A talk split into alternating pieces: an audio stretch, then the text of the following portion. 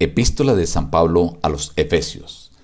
Querido Dios, gracias por tu grande amor, porque desde antes de que naciéramos tenías el plan de que fuésemos adoptados como hijos tuyos para darnos la vida eterna. Gracias en el nombre de Jesús. Amén. Reciban el abrazo de su amigo el pastor Juan Emerson Hernández y la gratitud por acompañarnos a meditar la palabra de Dios. Hoy iniciamos una nueva epístola del apóstol San Pablo, el libro de Efesios. Veamos aspectos de la introducción. Pablo se identifica a sí mismo como el autor de esta epístola. En esta epístola se dirige a las congregaciones cristianas de Éfeso y sus alrededores. Las epístolas de Colosenses, Efesios y Filemón fueron escritas todas alrededor de la misma fecha, a principios de la década del 60 después de Cristo, mientras que Pablo estaba preso en Roma. El mensaje central de la epístola es celebrar lo que Dios ha hecho y sigue haciendo por los creyentes a través de su Hijo Jesucristo. Por eso presenta tres convicciones básicas. Una, Dios ha actuado a través de su Hijo. Dos, la historia de Jesús, su muerte, su resurrección, su ascensión, su coronación y su señorío. Y tres, Dios ha actuado en Cristo para crear una nueva realidad, que es la iglesia, la cual está compuesta tanto por judíos como por gentiles.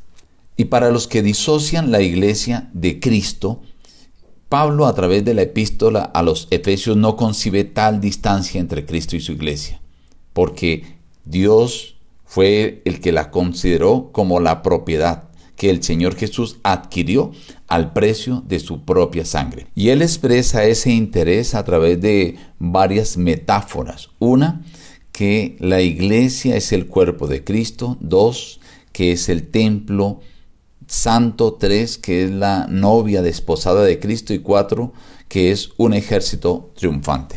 Veamos partes del capítulo 1. Pablo a los santos y fieles en Cristo Jesús que están en Éfeso.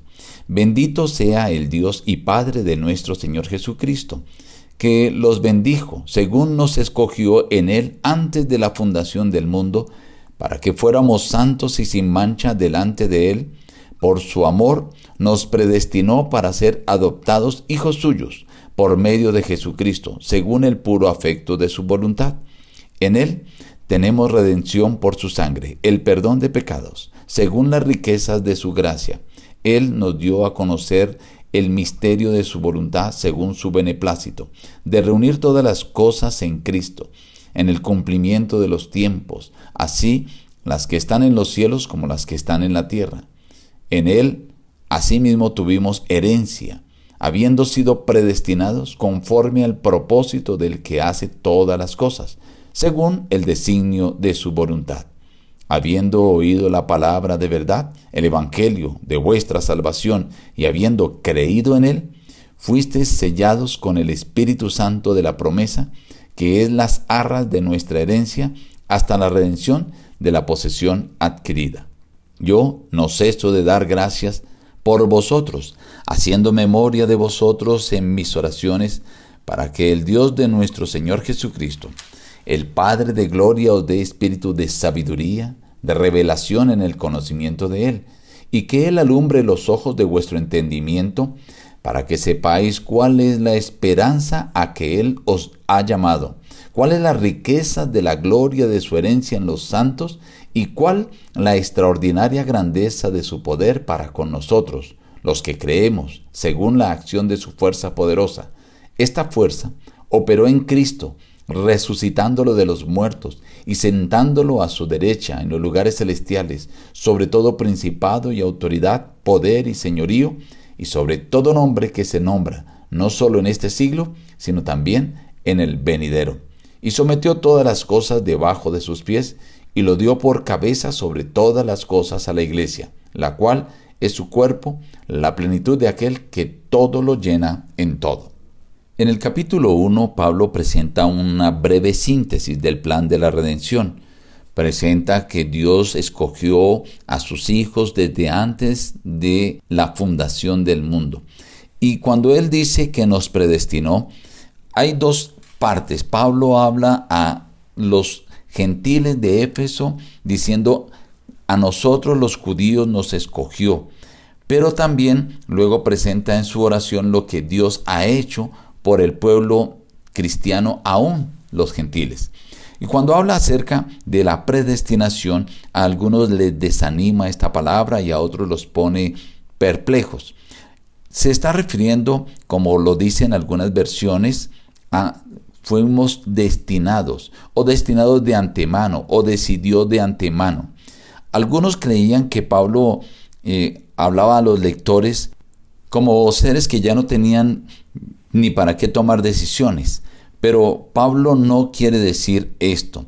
Él solamente está subrayando la preexistencia del propósito bondadoso de Dios. ¿Cuál es? De que desde antes de nacer Dios ya quería adoptarnos como hijos y que fuésemos herederos. Luego el apóstol presenta que Dios para afirmar esto concedió el Espíritu Santo como unas arras, como una garantía de que vamos a recibir la herencia. En la segunda parte del capítulo entonces presenta la oración en la que Pablo hace constantemente por los cristianos de Éfeso, diciendo que ruega para que Dios les ayude a entender les dé sabiduría y ellos puedan comprender las riquezas que Dios tiene, todo lo que Dios ha hecho por ellos. Y ese poder que obra en la vida de ellos es el mismo poder que resucitó a Cristo Jesús y que lo colocó sobre todas las cosas.